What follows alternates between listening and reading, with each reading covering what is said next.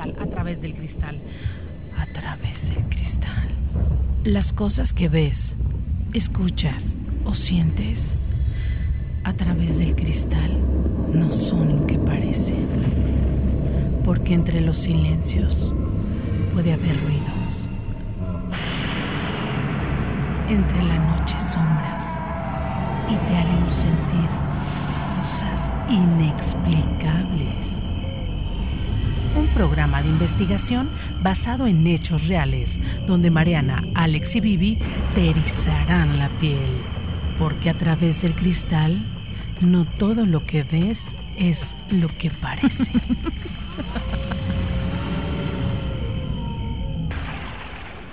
No sé si ustedes están locos, pero yo... Las criaturas del campo. La familia de mi mamá vive en Chimalhuacán.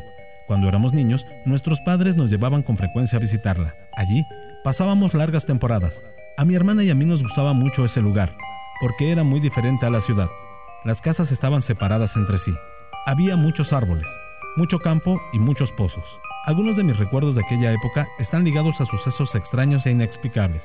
En ocasiones, por ejemplo, alguno de mis primos que había estado jugando afuera entraba llorando en la casa. Cuando le preguntábamos qué había ocurrido, aseguraba que un duende se había llevado uno de sus juguetes o bien le había quitado alguna golosina.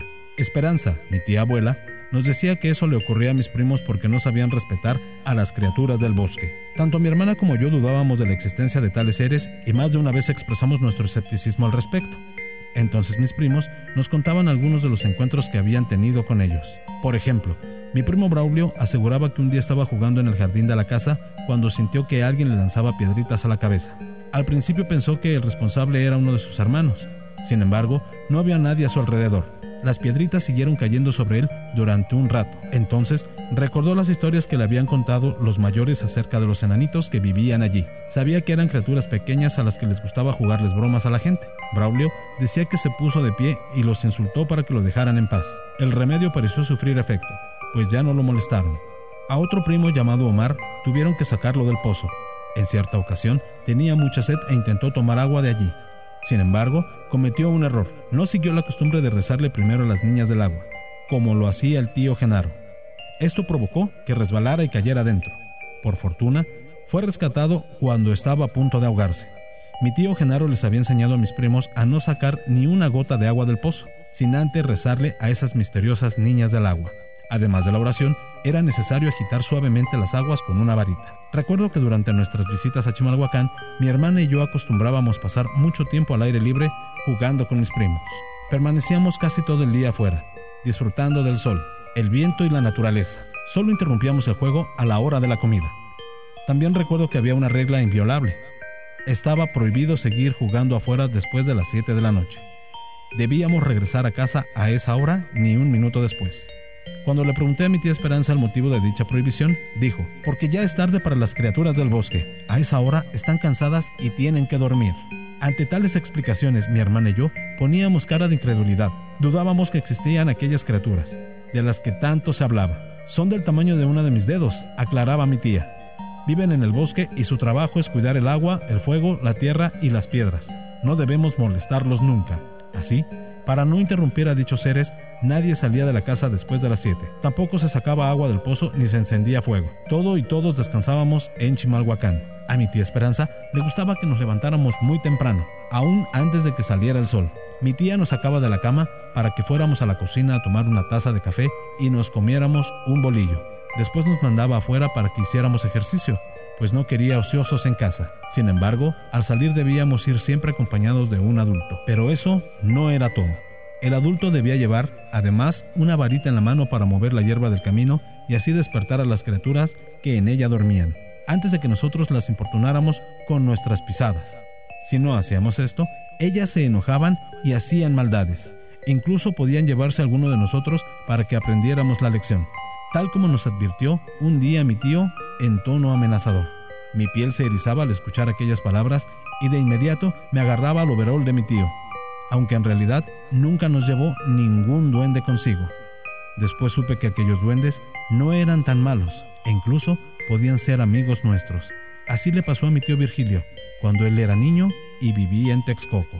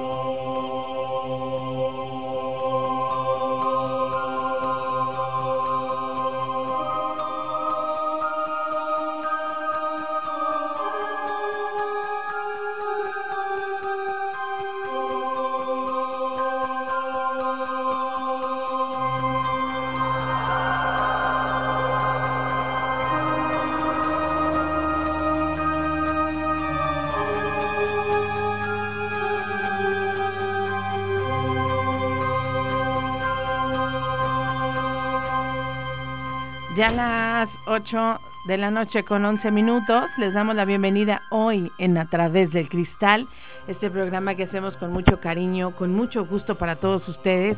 Y bueno, pues el día de hoy ya miércoles, miércoles 20 de febrero, ya encaminándonos a casi cerrar el mes de febrero. Doy la bienvenida a mis compañeros Mariana, Robert, buenas noches.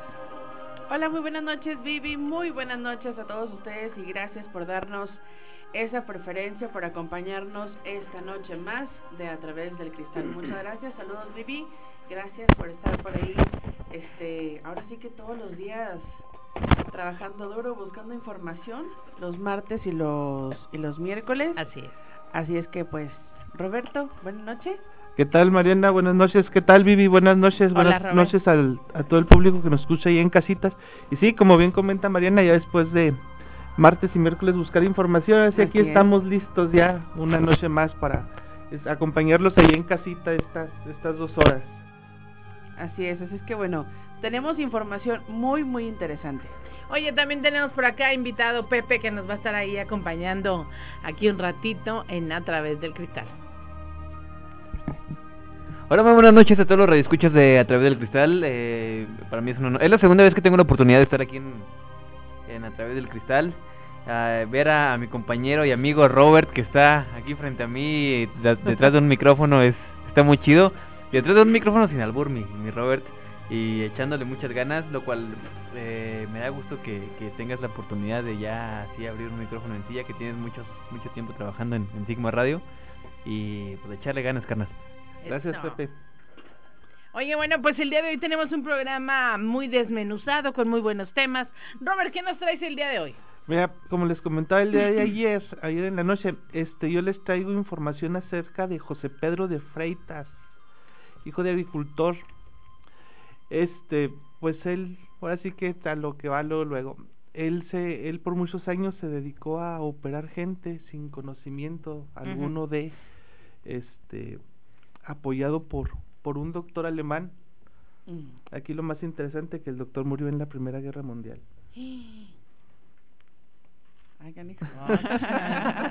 Oye, pero ¿él tenía de alguna forma conocimiento de...?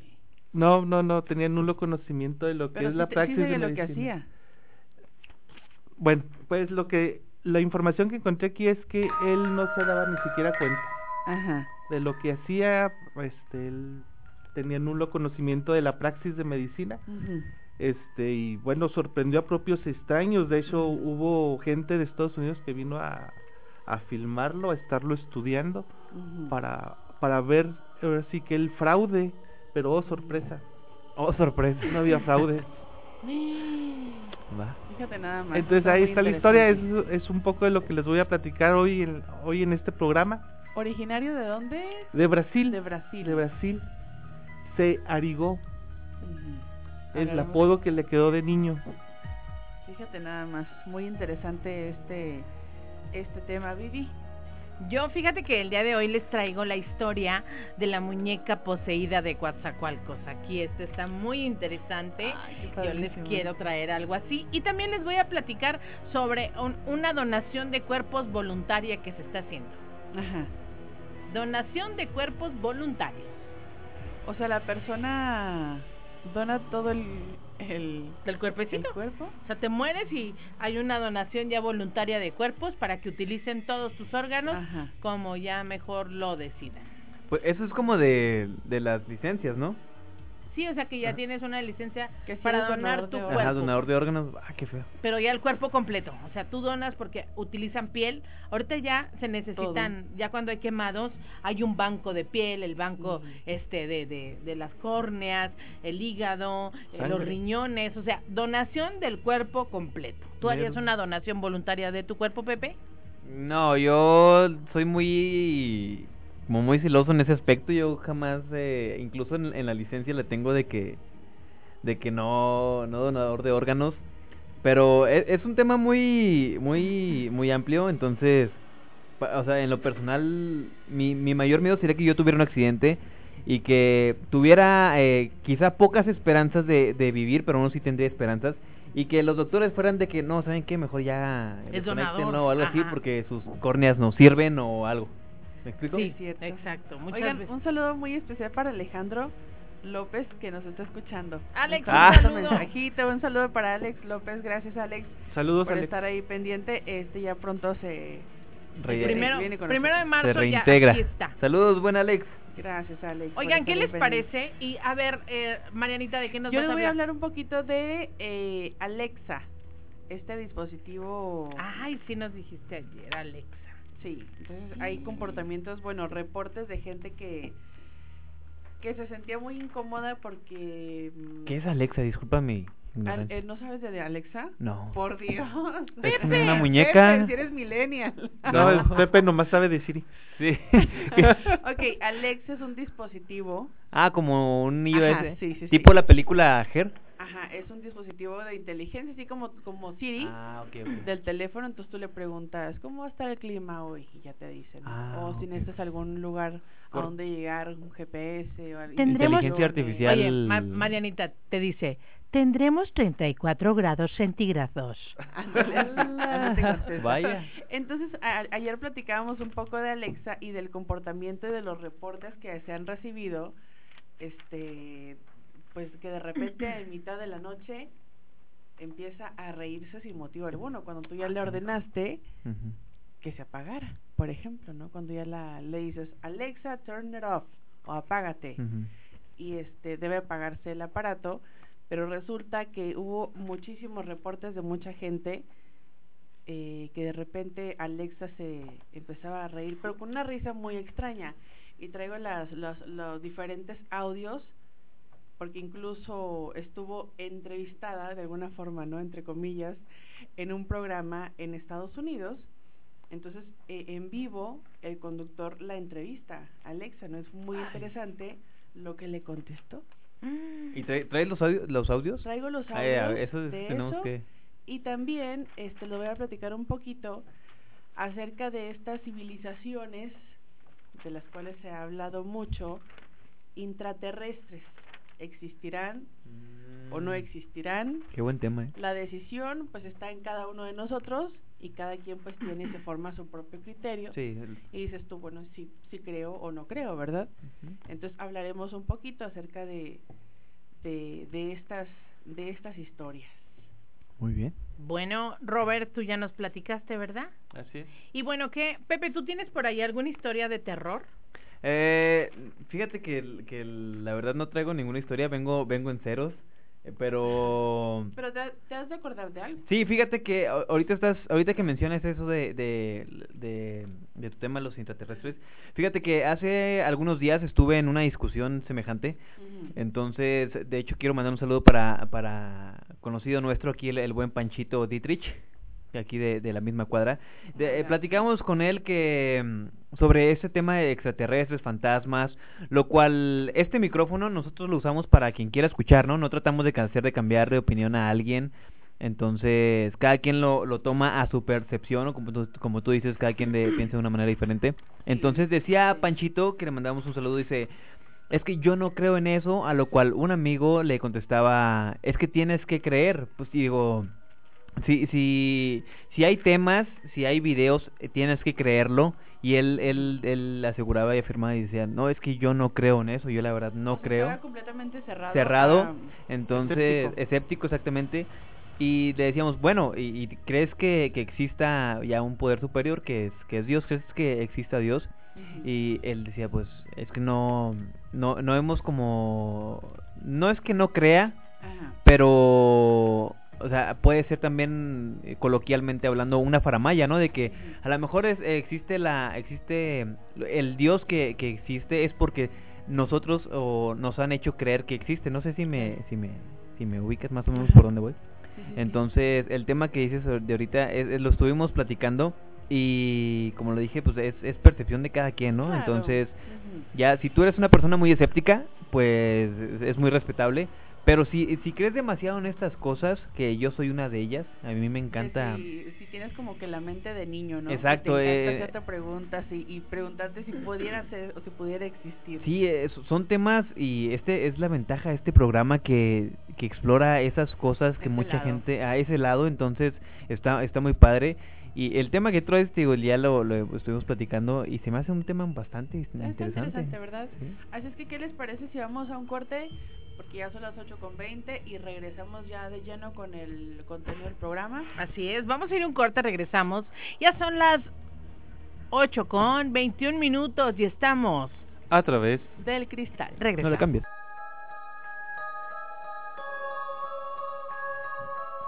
Ya estamos de regreso, 8 de la noche, 25 minutos, a través del cristal.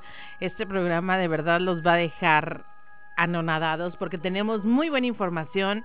Estamos así eh, buscando todos los gustos, ¿verdad, Ma- Sí, Marianita? Es que sí, este, obviamente pues hemos recibido comentarios que a ustedes les gusta más lo de terror y que quieren escuchar. Ayer les dimos gusto. Ajá. Les dimos gusto, los consentimos, los, este, Apapachamos. apapachamos.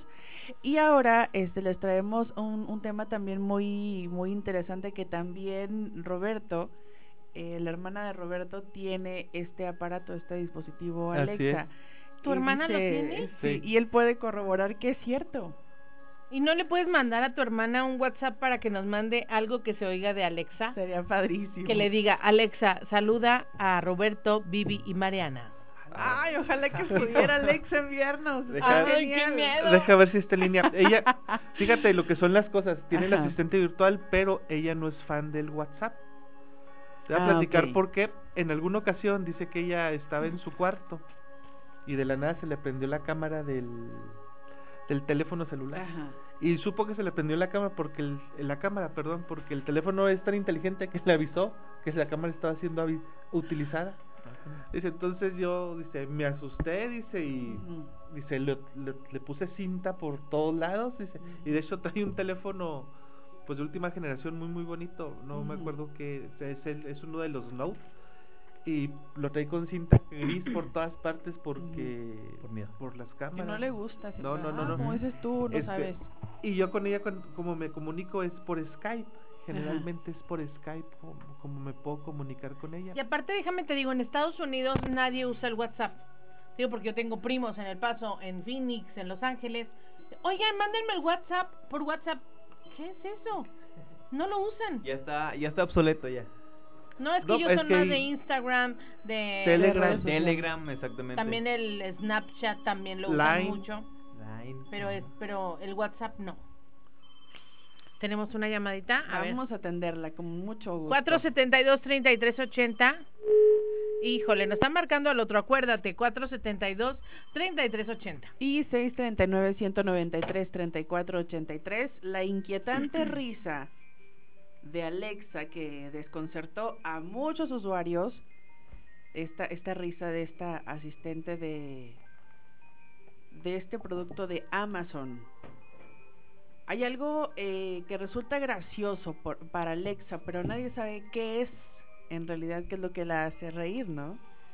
Esta asistente eh, ha estado dejando escapar esta sonrisa repentina, esta risa macabra, porque no es una risa. De hecho, obviamente el aparato puede reírse por comando o por una orden. Ríete. Tú le puedes decir, oye, este, ¿cómo te ríes, Alexa? Ajá, y, y ella ajá. te va a enseñar, ahorita de hecho les voy a, les voy a mostrar la risa por comando, cómo es como ella se ríe cuando tú le ordenas, este, que se ríe de alguna forma, ¿no? Vamos a escucharla, ¿qué les parece? Sí. Vamos a poner el, audio uno, les voy a decir qué es lo que dice porque está en inglés, está cortito, pero dice, Ale así le dice tal cual el chico, Alexa, ¿puede reír? Claro que puede hacerlo, y luego se ríe, es una risa pues mecánica, obviamente, vamos a escucharla en este momento. Alexa, can you laugh? Sure, I can laugh. Teehee. Sure, I can laugh. Teehee. Ahí está la risa, entonces la risa es, es un tiji, así es un tiji. A ver, va, va otra vez. Ajá. Alexa, can you laugh? Sure, I can laugh. Teehee. Entonces como tú, Sure, I can laugh. Obviamente es una risa mecánica, es un, es un aparato que tú utilizas para, pues es- para tu día a día, es una, un aparato pero que sí se ha, ha prestado a malas, este, a suspicacias, como luego se dice, ¿no? A pensar un poquito mal. qué beneficio o quién será, porque hay también por ahí una información acerca de la CIA. Y es que dicen que Alexa se incomoda e incluso se apaga cuando tú le preguntas si, si es que trabaja para la CIA, ¿no? Entonces dicen que estos aparatos obviamente pues están regulados y les prohíbe por ley pues hablar sobre, sobre estos organismos, ¿no? Oye, pues uno nunca sabe para quién trabaja. Puede ser tanto una, una aplicación del gobierno como para estarte eh, checando, etcétera. Ya que el, el- en Estados Unidos eh, sabemos que es un, un- un gobierno que tiene así al tanto, no se les escapa nada. Entonces, como puede ser un, un, un objeto mm, para, para ayudarte, para mejorarte el daily day, o sea, el día a día, también puede ser que te estén checando, ¿no? Que te tengan checadito, etcétera. Total de que esta interfaz, esta inteligencia artificial, tiene esta forma cilíndrica eh, como una lata de, de refresco o puede ser algo como una bocinita circular así planita, tiene como diferentes presentaciones. Una lata de atún. Ajá, más o menos, ándale, así como una lata de atún. Y este, eh, incluso eh, se hablaba también, porque todo esto, todo lo que les estoy diciendo, la gente lo ha grabado en videos, o sea, hay, hay muestras de personas que efectivamente realizan este tipo de preguntas a Alexa, que si trabaja para la CIA e inmediatamente se apaga sola, sin que tú le des la, la opción de que se apague. Y así como también, pues hay reacciones muy interesantes. Vamos a escuchar el audio número 2, donde Alexa eh, se enciende. Esto sucedió, este es otro de los testimonios de otra persona que logra eh, grabar a Alexa en la madrugada cuando se supone que está apagada, que ya la apagaron y empieza a reír de esta forma.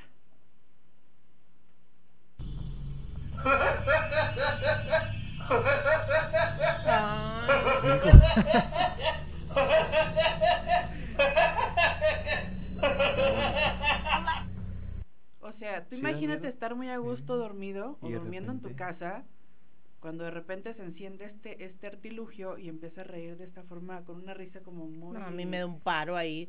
como muy muy Burlona, muy- burlona, muy rara, ¿no?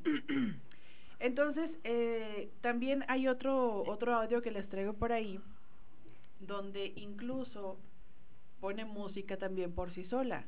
En el siguiente audio, en el audio número 3, la chica, que es la que está filmando el comportamiento del dispositivo de Alexa, le ordena que se apague, porque eh, escucha ella en la cocina, que es donde la tenía, este, a este dispositivo, escucha que algo se oye y conforme se va acercando, se, se da cuenta que Alexa puso música muy extraña, ¿no?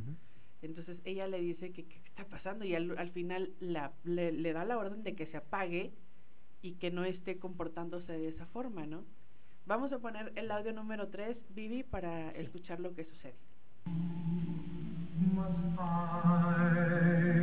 explain? I need Alexa, turn off. Melodía desencadenada de Ahí los le, le dice que se apague y que no, que no esté bromeando. Es la de, ¿es mel- melodía desencadenada? Ajá, mela- es un Shiny Melody. Bueno, esa, esa canción así muy extraña. Y también hay otro, este, otro audio muy misterioso, también muy raro, porque se, se escucha en mitad de la noche, volvemos a lo mismo, la persona logra grabar el comportamiento extraño de este dispositivo, que no solamente se está riendo, sino que además hay una serie de golpeteos que se escuchan muy extraños. Vamos a escuchar el audio número 4.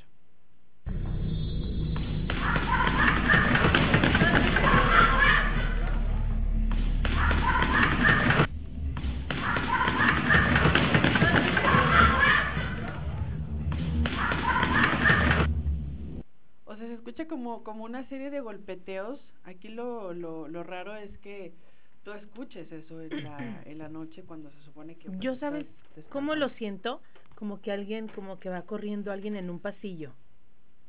Sí, ándale. algo Así se oye, mira, o sea, mira. A ver.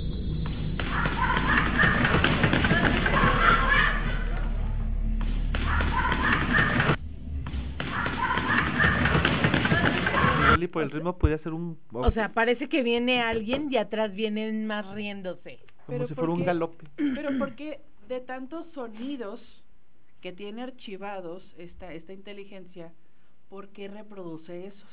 Eso es lo raro, ¿no? Es- ¿Por es- qué reproducir una risa? ¿Por qué reproducir sonidos raros?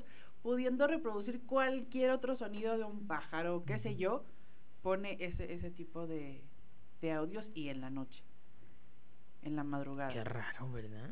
Y el último, que es el audio número 5, es cuando se presenta, cuando Jimmy, Jimmy Kimmel en Live, este programa tan famoso, la trae y dice, tráiganme a Alexa, porque obviamente pues este es, se hizo trending topic mundial, el tema de Alexa, Claro. todo el mundo este, hablaba de ello y él la lleva al programa. Entonces la enciende y ahí en vivo empieza a hacerle una serie de preguntas a Alexa, ¿no? Entonces él le preguntaba que por qué este, se está riendo en las noches y, y Alexa le contesta como, ¿a qué te refieres? ¿Te refieres a esta risa? Y empieza a reírse ahí mismo con Ah. él de una forma muy rara, no enfrente de la gente. Entonces le dices que, eh, ¿por qué lo haces en mitad de la noche y de esta forma así espontánea? Dice, no, no es nada, le contesta Alexa en ese momento en vivo, le dice, no es nada, solo, solo que me acordé de un chiste, Ah, canijo. Me acordé de un chiste, y le dice, ¿y nos puedes decir cuál es el chiste? Le contesta. Jimmy, y le dice, es que ¿por qué la gallina cruzó la calle? Que es como un chiste muy, Sí. muy de Estados Clásico, Unidos, ajá. un clásico de allá. Entonces dice, y la respuesta dejó helado al, al conductor y le contesta Alexa, porque el ser humano es una especie tan débil que no tiene la menor idea de lo que está por venir. Ándale. Y empieza a reírse de esa forma tan extraña. Ay, Entonces, ¿qué ¿así dice el audio? le dijo. Vamos a escucharlo, aunque está en inglés, pero ya les, Ya, ya les comenté lo, la Skynet. Skynet. Ya me dio miedo, Sí, Marianita. Ahí va, ¿eh? Ahí va. Una, dos, tres. Okay, very good. Alexa, hello. Hi. Alexa, can you tell us why you were laughing? What do you mean? Alexa, people have been reporting that you've been spontaneously laughing. Is it plugged in? Yes. Okay, very good. Alexa, hello. Hi. Alexa, can you tell us why you were laughing? What do you mean? Alexa, people have been reporting that you've been spontaneously laughing. Oh. like that? Yes, exactly like that. That is nothing. Just a funny joke I remembered. Oh. Alexa, what was the joke? Why did the chicken cross the road? I don't know that one. Why? Because humans are a fragile species who have no idea what's coming next. Donde le dice que la... Oye, la right, well, thanks for risa. clearing that up, Alexa. Have a nice day. Avena, ten un lindo día. Sí. Pero con Eso esa es risa. Lo raro es que, pues, el mensaje que da, ¿no? Que dices tú, pues, qué es lo que quiere decir o cuál es el, el mensaje. Recordemos también esta inteligencia artificial llamada Sofía, la robot, que ha dado también unas declaraciones que ya la declararon en, ¿dónde? ¿En Dubái o en Arabia? Como una ciudadana, como una persona, haz de Ok. cuenta. No me acuerdo exactamente en qué lugar, pero las respuestas que ha dado esa, esa inteligencia nos ha dejado igual de pensando a qué se refiere, ¿no? Porque dice, Ay, qué feo. entonces está muy raro. Está extrañadamente raro cómo contestan estas, pues estos, pues es que son dispositivos Dispositivos, que no tienen, no tienen cavidad más que para lo que Alguien la les da la orden, ajá. exactamente. Pues Bueno. eso es un misterio. Vamos a ir a una Vamos breve un pausa. corte, Claro que sí. Regresamos porque estamos. A través. Del cristal. No le cambies. Тили, тили, бом, закрой глаза скорее.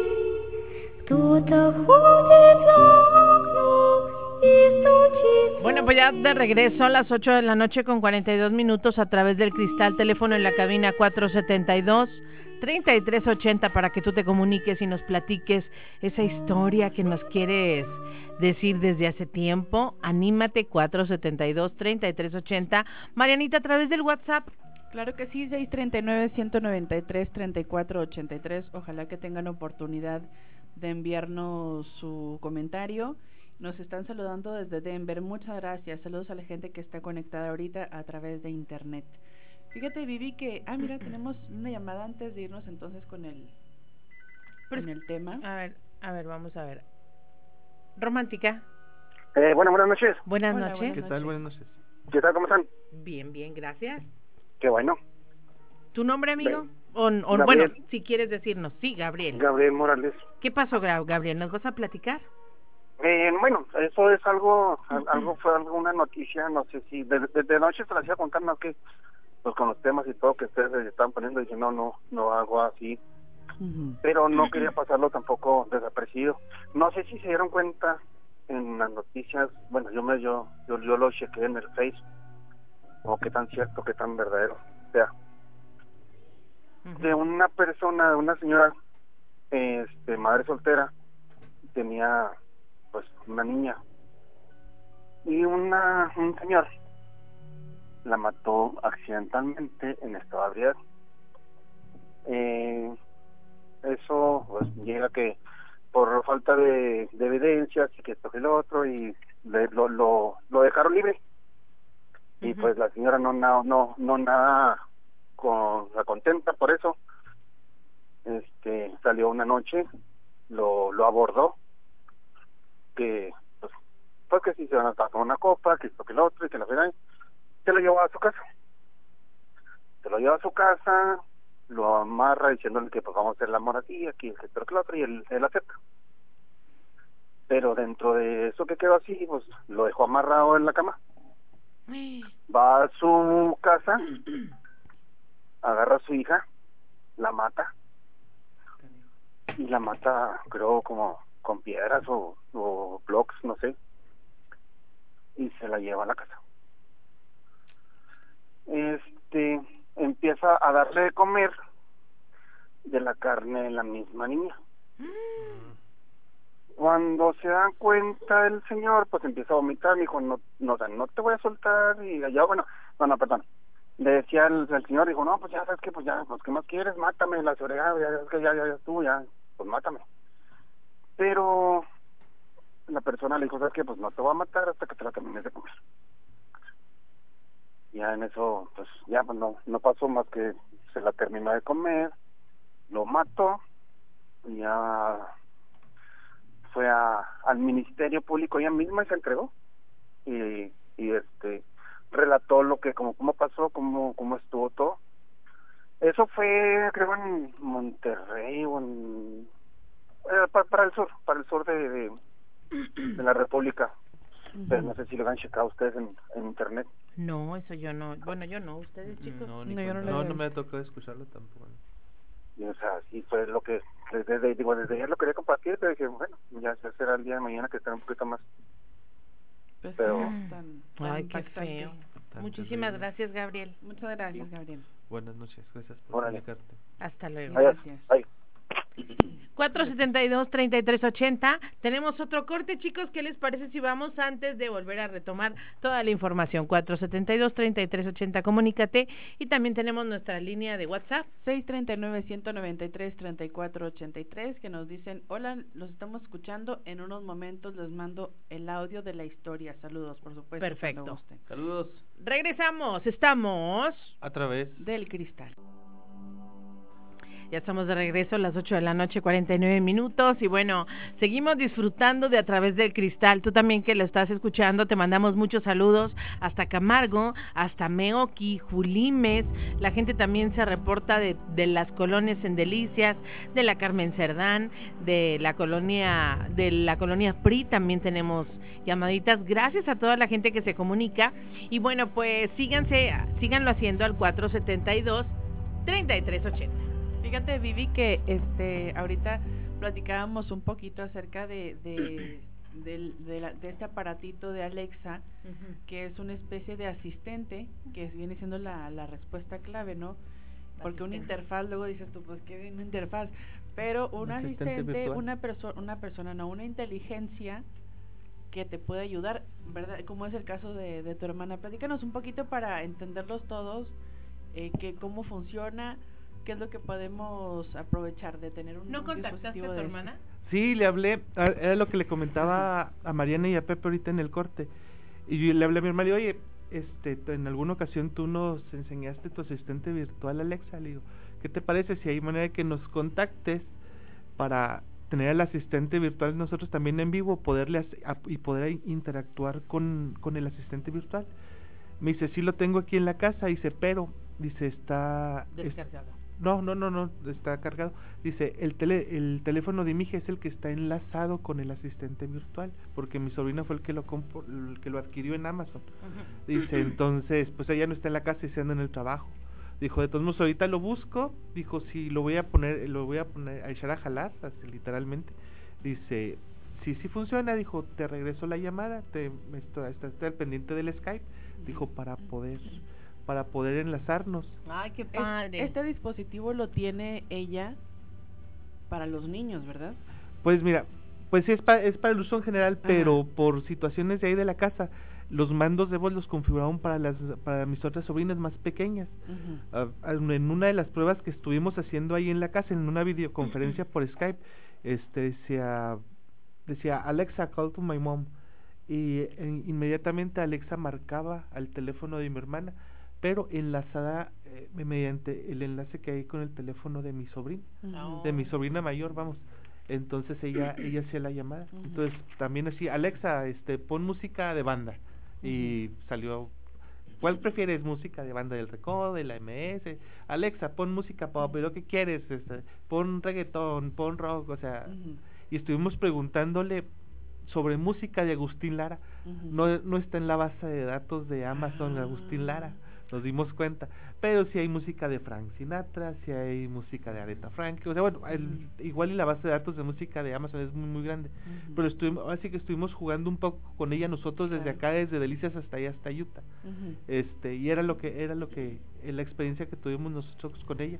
En alguna ocasión yo le pregunté es que habíamos tocado así muy por encimita el tema así en las mañanas en cabina de que el asistente virtual este hacía esas situaciones que tú nos acabas de presentar yo le comentaba a mi hermana bueno a ti no te ha asustado dijo no dijo pues dijo nosotros nosotros la apagamos dice y pues no dice no ya. hemos tenido ningún problema al respecto con con Alexa eh, si en un futuro hay dijo pues yo te platico dijo porque sí sería muy extraño que pasara algo así Que ahorita hacíamos la prueba con el, el teléfono Con de el Pepe. Siri. Con Siri. Y le preguntabas Ah, sí. por por Alexa y dice que eso no te lo puede responder porque es de la competencia. Pepe, pregúntale, pregúntale a, a tu Siri, lo que pasa es que ya no, ya no traigo Siri, que si existe el diablo. De hecho, sí te contesta. Oye, Siri.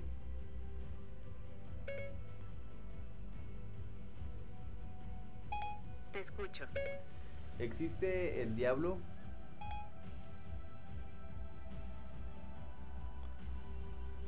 Va.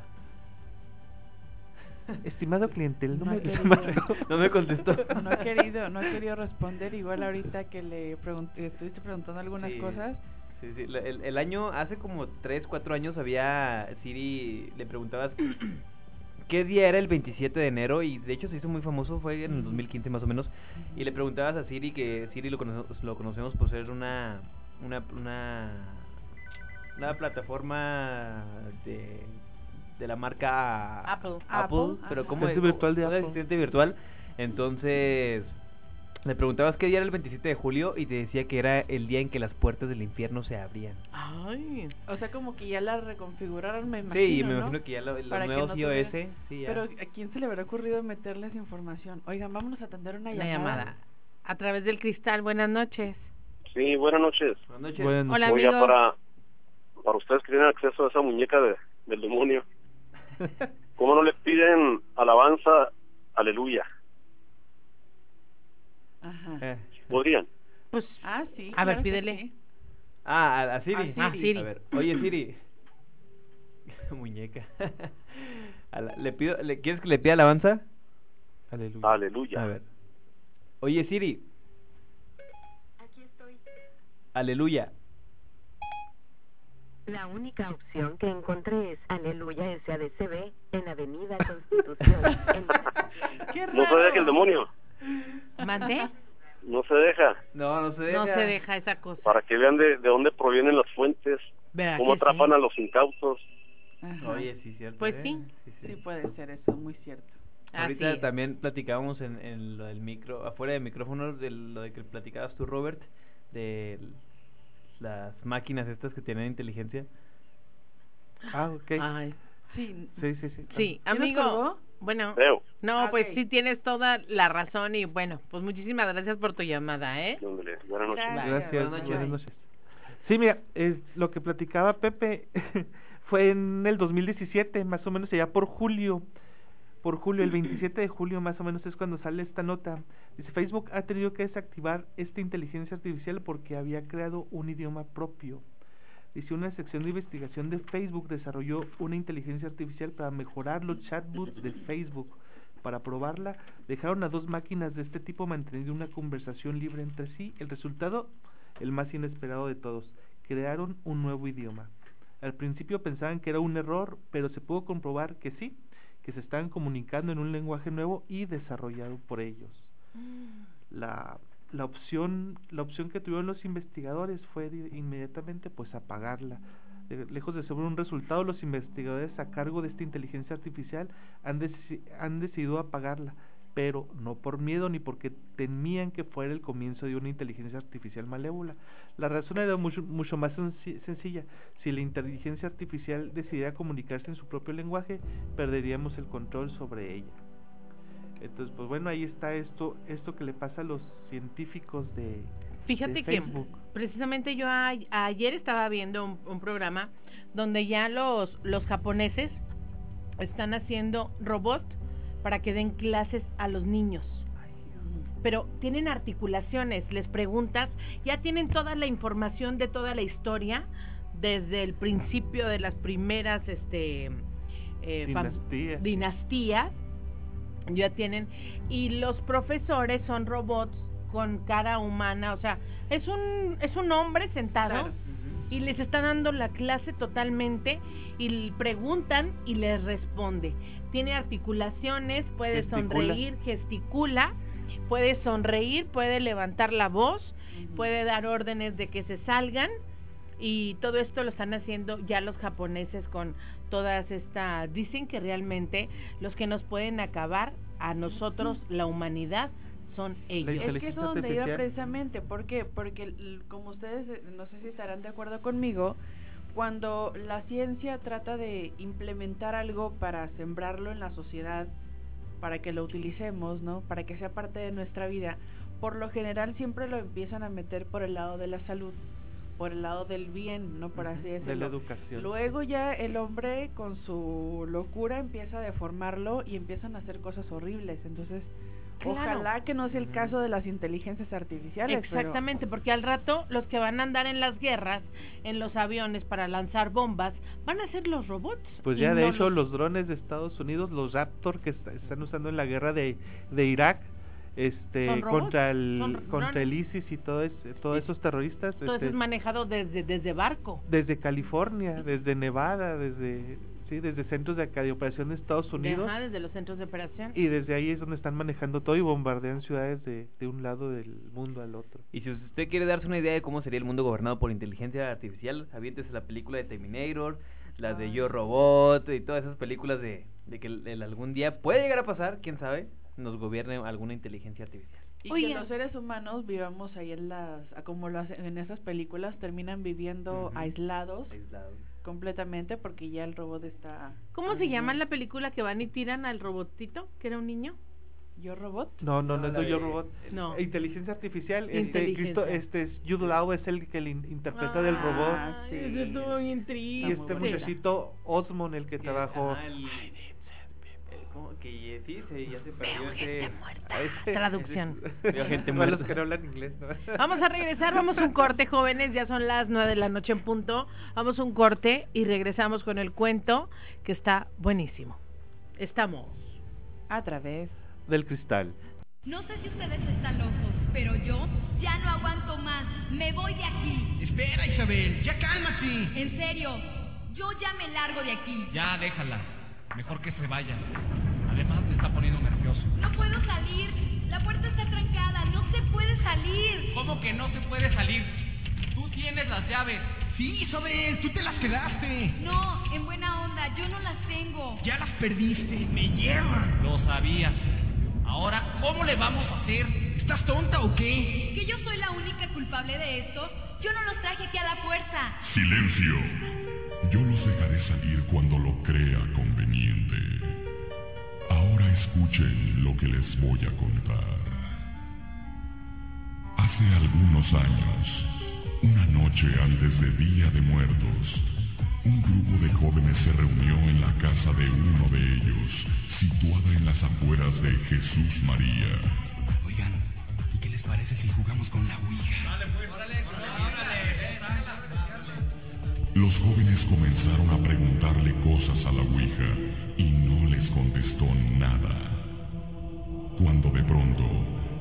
luces se apagaron y se escucharon gritos afuera de la casa. La luz filtrada por una ventana iluminaba misteriosamente a la tabla. Los jóvenes, aunque asustados, siguieron jugando. Pedro, el dueño de la casa, le preguntó al espíritu su nombre. Este le dijo que se llamaba José y que era el abuelo de Pepe, otro de los presentes en la reunión. Ya, ya bájenle. La verdad ya se pasaron con la bromita, ¿eh? ¿Saben qué? Mejor yo ya me voy. Espérate un rato más. No te vayas, quédate. Oye, ¿a dónde vas? Es bien temprano. Mejor pregúntale algo muy personal, chance y te contesta. Bueno, a ver, pregúntale cómo se murió. La tabla contestó, ahogado. Los jóvenes decidieron irse al notar que la luz no volvía. Cuando Pepe abordó su auto, comenzó a llover. Recordó que su abuelo murió ahogado en un día lluvioso y comenzó a sentirse muy nervioso. En un tramo oscuro del Boulevard Miguel de la Madrid, un relámpago iluminó la noche. Y por el retrovisor, Pepe vio que un hombre con sombrero estaba sentado en el asiento trasero. Fue tal su impresión que perdió el control del volante. ¿Qué pasó, Pepe? Casi te matas y ni siquiera tomaste nada. No se preocupen, me fallaron un poco los frenos. Me voy más despacio. Total, ¿qué tanto falta de aquí a mi casa? Pepe siguió su camino a casa y volteaba constantemente al espejo. Pensó que había sido pura sugestión y prefirió ya no pensar en eso. Cuando llegó a su casa, vio por el retrovisor que se reflejaba un sombrero antiguo encima del respaldo trasero de su auto. Con miedo, tomó el sombrero completamente empapado y se dio cuenta que los tapetes tenían huellas del lodo. Al entrar a su casa, Pepe dejó el sombrero en el perchero de la entrada y se fue a dormir. Al otro día por la mañana, su padre lo despertó desconcertado. Pepe, ¿me puedes decir dónde andabas anoche? ¿Eh? Ah, andaba en la casa de Pedro. Sí, cómo no. ¿Tú sabes de dónde salió ese sombrero? ¿Eh? Ah, ah, sí, sí. Ayer me lo encontré en el carro. Apareció de repente. Debe ser de alguno. de alguno de mis amigos. No, Pepe. No es de ninguno de tus amigos. Este sombrero fue el que traía puesto tu abuelo cuando murió. ¿Lo recuerdas? Encontramos su cuerpo, pero. pero jamás apareció su sombrero.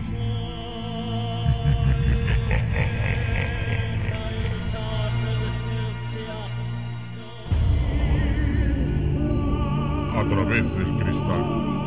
Por 102.1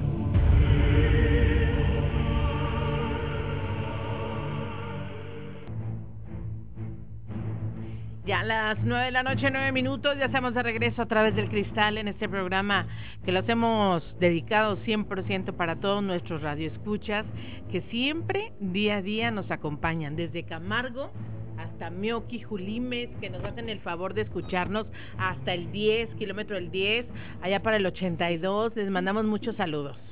A todas las, las, eh, los ranchos, Porque se disfrutan más ese tipo de, programas así en las afueras de la ciudad, ¿no? En algún rancho.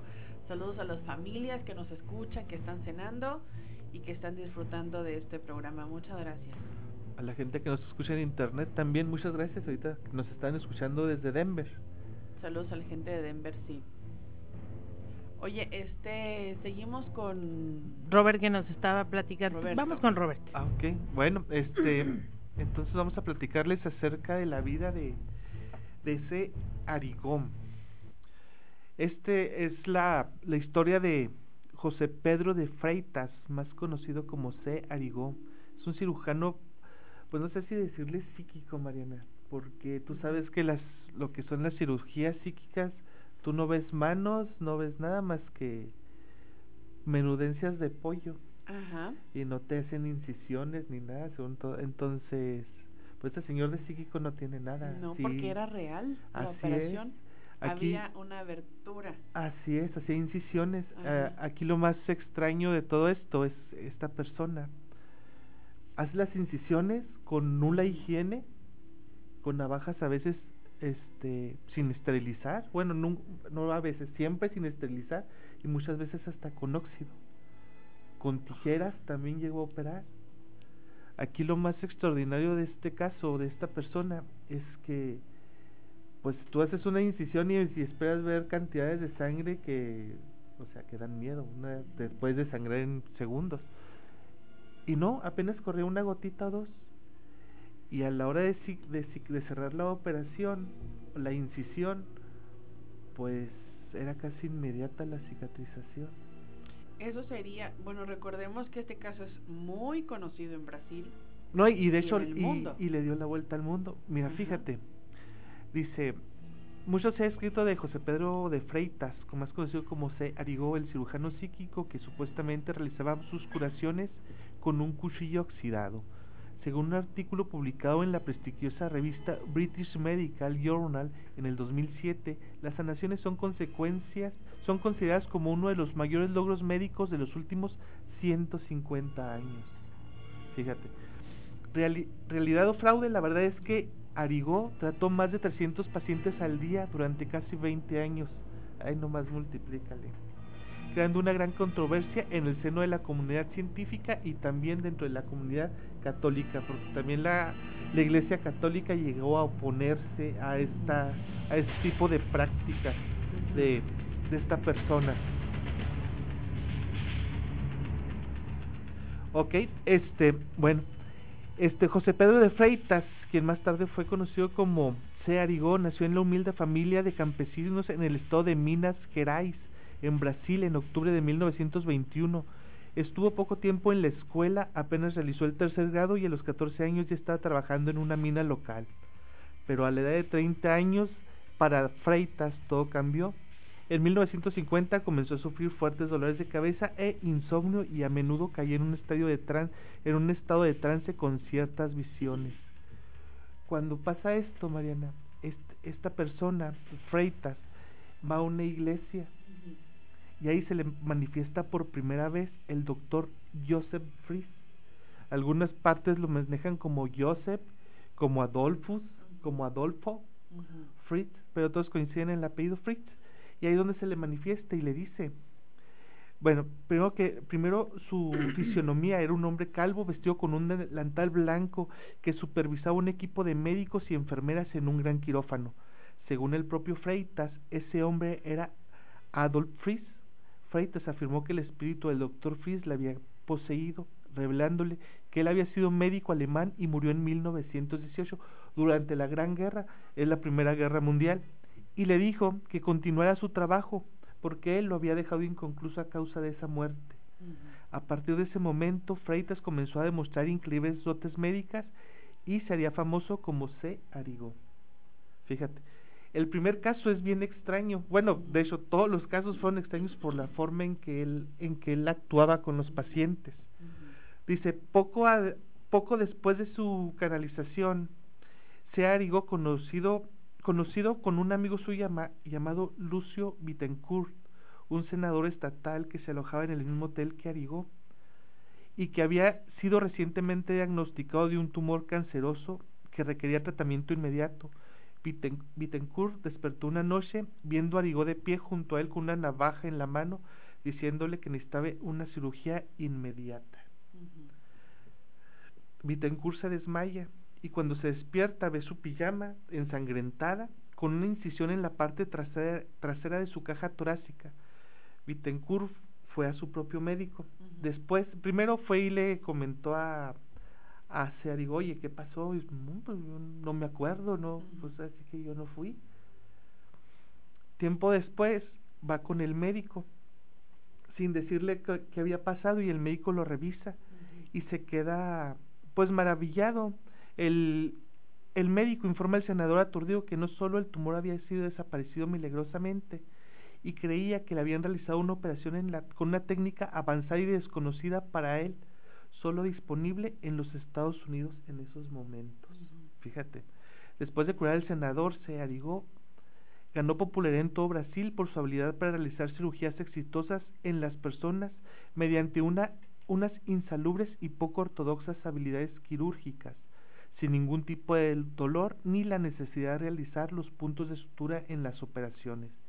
Y a pesar de tener poca educación y sin formación médica alguna, Arigó abrió la pequeña clínica y comenzó a llevar a cabo procedimientos médicos de forma gratuita, utilizando poco, poco más de sus propias manos, un cuchillo oxidado o un par de tijeras. Y por supuesto la experiencia del doctor Fries, que lo asistía desde, desde el más allá. Aquí lo que comenta la gente es que cuando el señor se ponía en su personaje, o sea, él se ponía en su personaje, la mirada le cambiaba. La, la gente, los, válgame, los testigos aseguran que la mirada le cambiaba, se le ponía una mirada vidriosa, Mariana y empezaba a hablar con un acento alemán, una, una voz muy diferente, una voz más segura, más firme y con un marcado acento alemán dentro de su de su portugués. Se oía ese, se alcanzaba a distinguir ese acento alemán. Y pues bueno, y él, y él hablaba y, y él decía, ahora sí, lo que sorprende es que con unos segundos que veía al paciente decía, tú tienes esto, no te preocupes, yo te voy a recetar y le recetaba medicamentos que solamente un profesional de la salud como un médico pudiera conocer por sus elaboradas fórmulas. No era de que, ah, pues toma cola de caballo en como té de diario, no, no, no, o sea, él le recetaba como como todo un profesional. Con terminología Así es, profesional y así es. científica. Entonces, pues sorprendía a la gente. Y más porque, pues, como te acabo de decir, esta persona apenas costó hasta, hasta el tercer año. Entonces sí, efectivamente, Vivi, no sé tú qué opines, sí entraba como en una especie de, de, De posesión, trance. ¿no? Estaba medio extraño, ¿no? Entre la posesión y lo que realmente sentía, ¿no? Pues es que, mira, a él le preguntan, a él le preguntan, y dice, pues que yo no me acuerdo, yo no me acuerdo. Lo que él hacía generalmente antes de empezar sus consultas, así entre comillas, sus consultas, es que a toda la gente que tenía la sala de espera, se ponían a rezar. Y a partir de ahí, el señor este entraba en su papel, y ahora sí, a trabajar. Y operación tras operación, tras operación, tras operación. Incansable aparte.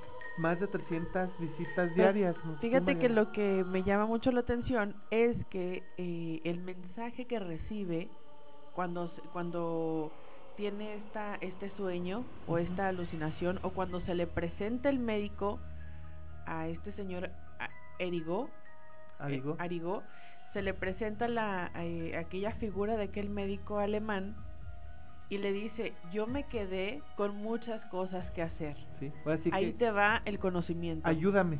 Ayúdame. Quiero terminar ajá. mi trabajo, mi porqué, mi mi fin en la vida. Mi- El sí. conocimiento que él tenía. Sí, aparte, pero deja tú, en la Primera Guerra Mundial, un cirujano de la Primera Guerra Mundial, de los años aquellos, a 1952, el salto tan enorme que dio la ciencia en aquel Ajá. entonces, y aún así, la primera cirugía que, que aplica, que hace esta persona con el senador Bittencourt, resulta que es una de las técnicas más avanzadas que solamente se practicaban en Estados Unidos. Y en este tiempo. Sí, así o sea, es el- es la era moderna, o sea, casi, ¿qué te, pare- te gusta? 10 años, 15 años de acabada, acabada la Segunda Guerra Mundial. O sea, toda parte, toda la Primera Guerra Mundial, la Segunda Guerra, hasta años después es cuando pasa esto y le dice, oye, necesito que me ayudes a hacer lo que yo tenía que haber hecho y no pude fin- finalizar por esta situación. Híjole, sería muy interesante ver por qué eh, muere, las condiciones en las que muere El doctor. El Fry. doctor. Sí. Fíjate, en una ocasión, un, cono- el- un conocido médico llevó a su hija acompañada con otro hijo a un respetado dentista de la capital del estado de Belo Horizonte, ahí en Brasil. Cuando les tocó su turno, antes de pronunciar una sola palabra, Arigó inmediatamente se, se dirigió a la niña, a Sonia, y le dijo que tenía cáncer en el hígado. Ellos ya, ya, ya lo sabían, pues recientemente había sido diagnosticada con cáncer inoperable. Seguidamente Arigó, Arigó tumbó a Sonia en el suelo cubierto de periódicos, sacó una navaja y le hizo una incisión. El dentista y el médico se miraron sorprendidos ya que es- esperaban ver mucha sangre, pero en cambio solamente perdió unas pocas gotas. Entonces, según Cruz, fueron testigos de algo que no podían creer en ese momento. Insertó un par de tijeras en la incisión. Según los testigos, las tijeras empezaron a moverse solas en el interior de la niña. Y después de unos segundos, Arigó la sacó, metió la mano en la herida y extrajo un tumor. Después de limpiar la herida con un trozo de tela, colocó un crucifijo en la, un crucifijo en la incisión y se cerró. La niña no sentía dolor y era capaz de levantarse y caminar por sí sola, aunque en un estado de aturdimiento. Una biopsia, una biopsia posterior confirmó lo que más temían, el cáncer, el tumor era maligno. Fíjate. Toda esta situación le costó mucho a Searigó. Ujú. Lo, met- lo meten en la cárcel por presiones de los médicos, de los profesionales de, de la salud, pero también por presión de la propia iglesia, que estaban en contra de toda esta situación. Estas prácticas Milagrosas, paganas, podrías por así decir, decirlo, de, alguna ellos, manera. ¿verdad? Sí. Dice, en 1956, bajo la presión de la comunidad médica y la Iglesia Católica, se le acusó de practicar medicina ilegal. En uno de los juicios se aportaron numerosos informes y testimonios a favor de Arigó. Según Herculano Pires, un profesor de historia dijo, era simplemente ridículo negar las cualidades de Arigó. Los informes decían que especialistas médicos, periodistas famosos, intelectuales, economistas, prominentes habían sido testigos de los testigos de los fenómenos ocurridos en la clínica de Arigó. Pero a pesar de los informes favorables, Arigó fue condenado a 15 meses de cárcel y a una multa de 5 mil cruzeiros, la moneda de Brasil. Aquí lo más interesante, una de las cosas interesantes, aparte de todo lo que hay en esta, en esta historia, es que el Señor nunca cobró un solo crucero, un solo dólar, un solo peso, un, la moneda que tú quieras, por los servicios que prestaba. Él subsistía por un empleo que tenía aparte en una cantina. Era con lo que él podía vivir. Pero mientras él trabajaba de médico, nunca le cobró un centavo a una Es que persona. lo que, y mucha gente que nos escucha estará de acuerdo, la gente que tiene esto, este tipo de dones no pueden comercializar, no pueden eh, hacer un intercambio o tener un beneficio económico, son dones y son para ayudar a los demás. Así es. ¿Verdad? Fíjate nada más. Este, fíjate, incluso en la cárcel, en ese tiempo que estuvo esta persona en la cárcel, arigó, se arigó. Pues él, así que lo metieron con por lo que estaba haciendo, pero él continuó ahí con su Con su labor. con su labor, atendía a los presos. Y de hecho llegó a tal a tal grado así que el, el director, el alcaide de la prisión le dijo, "¿Sabes que no hay problema? Cuando necesites salir, tú me dices, yo te abro las puertas, tú vas, lo que tengas que hacer y te regresas. Así bien fácil. Y lo que hace este señor es que hacía sus mediante aparte lo llevaban los guardias porque ellos se hacían de la vista gorda también. Mientras él curaba a los enfermos, a- operaba a la gente aquí en la prisión. Entonces ellos se hacían los despistados, como que yo ando haciendo acá otra cosa, como que yo no veo nada y uno se. Y cuando necesitaba salir, pues él llegó a salir, pero lo que dicen aquí que fueron muy contadas las ocasiones en las que esta persona hizo uso o se aprovechó de ese de ese permiso o de ese beneficio que él tenía. Fíjate nomás. Y ahorita comentabas de que del doctor Fries, fíjate, según él mismo Arigó, el doctor Fries le dijo que una vez, le dijo una vez a través de una sesión de canalización que había nacido en Múnich, en Alemania, pero que se trasladó a Polonia a la edad de cuatro años después de que sus padres murieran antes de tiempo. Fritz se vio obligado a trabajar desde muy temprana edad estudiando medicina por su cuenta. Fue enviado a prisión un mes antes de graduarse después de que un general le trajera a su hija enferma que murió mientras estaba bajo su cuidado. Ajá. Se escapó de, de prisión, huyó a Estonia y murió al final de la Primera Guerra Mundial. Pero según las investigaciones realizadas, no hay registro del doctor Adolfus Fritz. No hay registro. ¿No se encontró? No, aunque según los expertos dicen no significa que no existiera, simplemente ya que muchos registros fueron eliminados durante la Segunda Guerra Mundial. Mm. Pues es- haberse ahí está la explicación del por qué. No hay información de él. Así es. Interesante.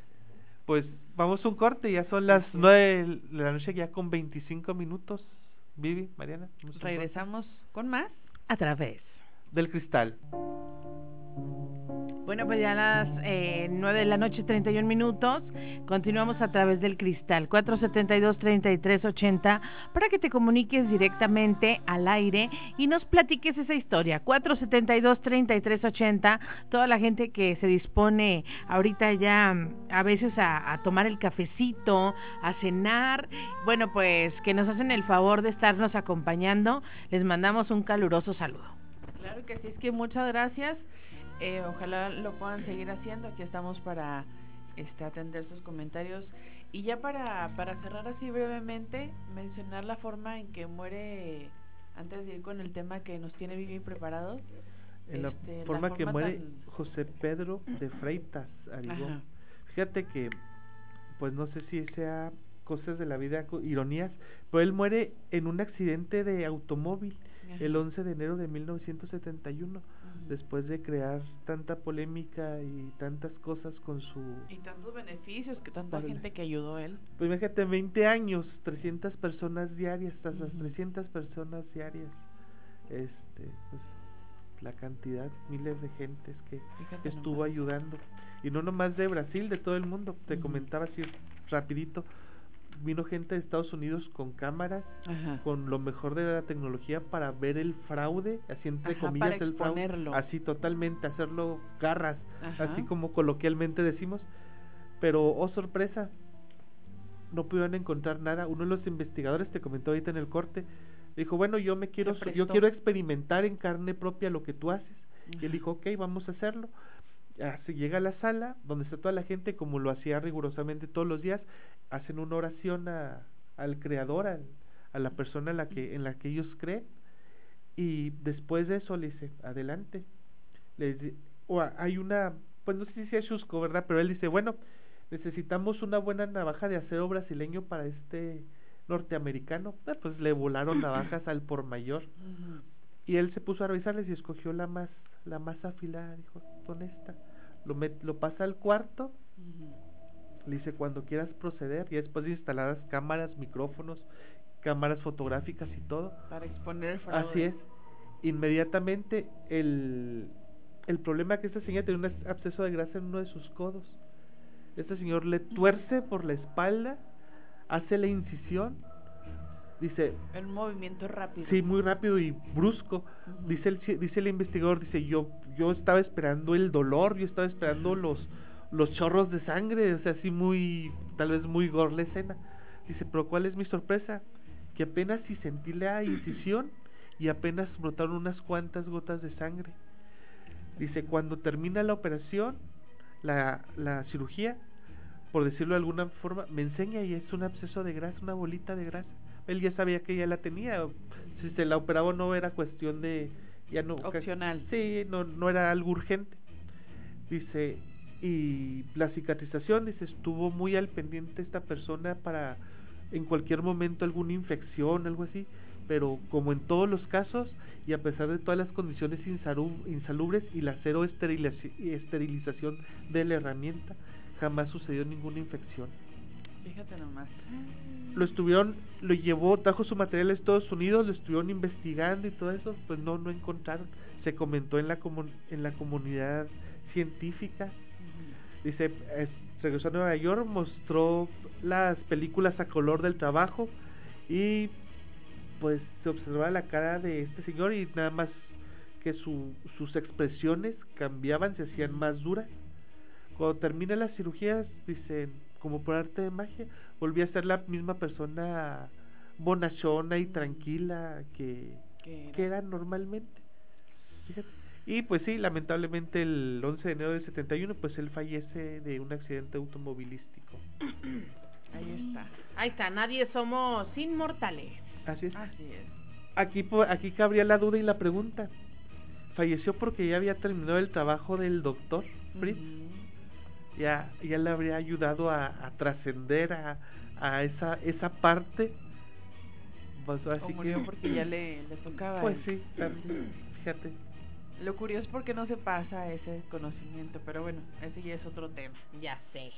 Vámonos con tu tema, Vivi. Vámonos. Bueno, pues el día de hoy yo les traigo la muñeca poseída de Coatzacoalcos.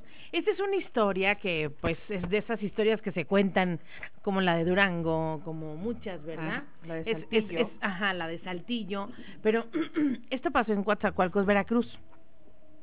Es la historia de una muñeca poseída que a simple vista parecía una muñeca como cualquier, con la que cualquier niña jugaría.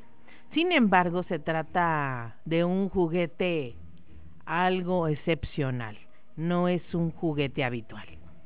Fíjate que esta muñeca ha sido tomada como huésped de un ser con una gran fuerza. Si la pueden buscar en internet, la muñeca poseída de Coatzacoalcos es una muñeca que tiene una cara poquito mm, tenebrosa, ajá, de esas muñecas como antiguas Híjole. con pestaña y todo. Esta muñeca ha sido tomada como huésped de un ser de gran fuerza, como les decía. Cuentan que fue encontrada en una casa en Coatzacoalcos, en la cual vivían ahí unas mujeres que aseguraban ver por los pasillos. O sea, esto empezó porque las mujeres aseguraban que en su casa y en Coatzacoalcos eh, veían por los pasillos a una niña Ajá. correr, que les tocaba las puertas para asustarlas a medianoche. Y resulta que estas señoras le hablan a un a un caballero que se llama Frank Cal Hill. Él es experto en cosas paranormales. Déjeme le bajo un poquito aquí. Él es, ex- él es, él es experto en cosas paranormales.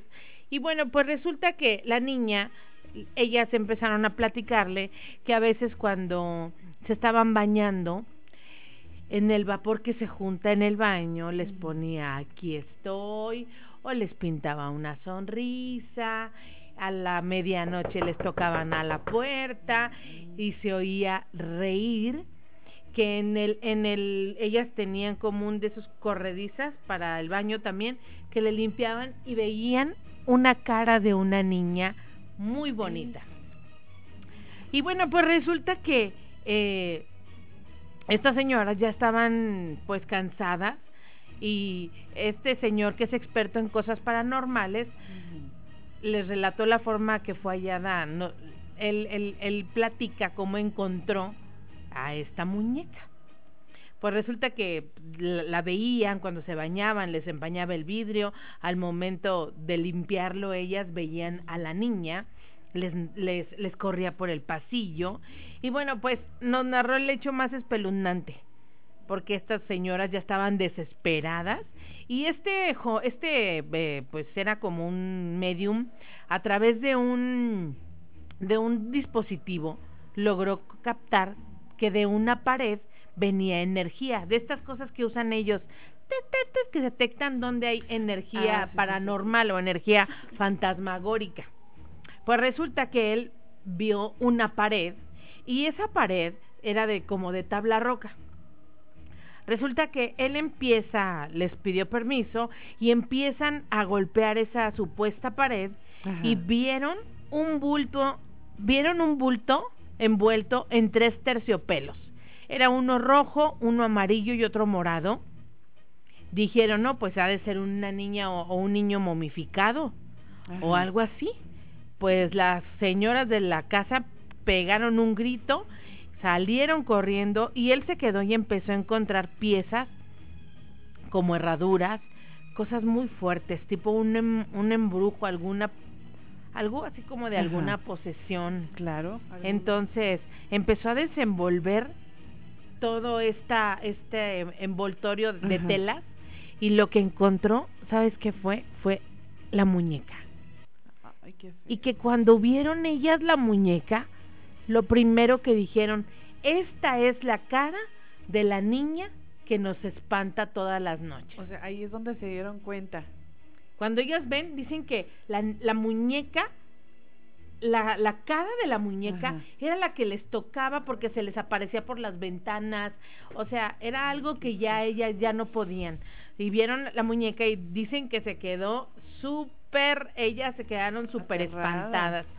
Y bueno, pues dicen quien ha, quien ha estado cerca de esta muñeca han presenciado situaciones que incluso han causado problemas para dormir, crisis nerviosa, se han llevado a la muñeca a exposiciones y a conferencias. Muchas personas escépticas han, han coincidido que esta muñeca mueve los ojos y en varias ocasiones hay un video donde está captado que la, la muñeca mueve las piernas. La muñeca actualmente se encuentra como exhibición en la Casa de los Tres Soles, ubicado en San Nicolás Bravo, ahí en el centro de Coatzacoalcos. Es un sitio donde venden piezas de colección y de antigüedad, excepto la muñeca. Esa no está a la venta. Artículo de exhibición. Para que vean que nosotros también tenemos nuestra Anabel. No nada 4. más. Y está Los muy Warren. fea la, la muñequita. ¿Ya viste? eh, Sí, ya la vi. ¿A poco no tiene cara de esas muñecas antiguas que usaban en los setentas? Sí. Esas caras como muy plásticas, muy duras, sí. pestaña, ojo abierto y Y muy luego el- peinadita. El, el, pein- el peinado así como ajá, esponjadito. Ay, no, qué, qué extraña. Dicen que esa era la, la niña que ellas veían que corría por las noches por el pasillo de su casa después de las 12. Nomás, qué terrible. Imagínate, eso sí, la verdad. y ahorita pues ahí está, sigue en, en Coatzacoalcos, pero pues no se sabe si realmente la utilizaron para algún tipo de ritual, porque pues ya saben que en Coatzacoalcos también hay mucha cosa allá para Veracruz, Claro. algún ritual y pues em, fue como ese esa vasija de algún alma o algún espíritu, porque acuérdate que nos dijeron la experta que vino que los niños no se aparecen. Ay, no, nos están enviando a través de... eh, sí, que no son niños, efectivamente. Que no caigas en esa, en esa trampa. Los No, niños no, los niños no se aparecen. Son al- ah, toman Es un esa engaño. toman eh, sí. Esa forma. Oigan, y también les traigo este otro tema que A es ver. cadáveres voluntarios. Mm. Está buenísimo porque fíjate que te vuelves donador de tu cadáver. Ajá. ¿Qué, qué, qué es esto? Fíjate que esto apenas empezó hace dos años en la UNAM. Este programa fue inaugurado eh, por la donación de cuerpos en la Universidad Autónoma de México. Ya cuentan con 30 donantes que ofrecieron su carne, sus huesos, sus órganos y tejido a la ciencia. Ya solamente 30 a la ciencia. No es para alguna otra persona. Ya estuve investigando bien, ahorita yo tenía eh, erróneamente este confundido ese- esto.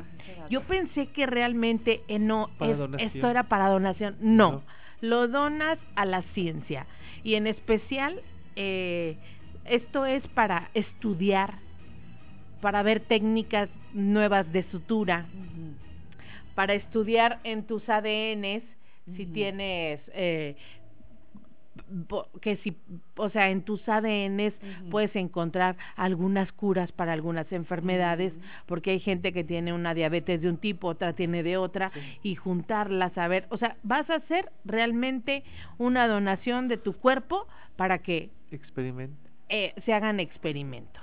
Hay algunas características que tienes que tener para poder ser un donador de cuerpo. Ahora sí que hasta que el cuerpo aguante. Literalmente. Y fíjate que los lo- son cuatro motivos para rechazar un cadáver de un donante. Si la persona tuvo hepatitis C, no puede ser. Eh, VIH, tuberculosis, o si su muerte se considera un caso médico legal. O sea, que se haya muerto solo, o sea, sin sin alguna asistencia. Ajá, o sea, sin alguna enfermedad o algo así.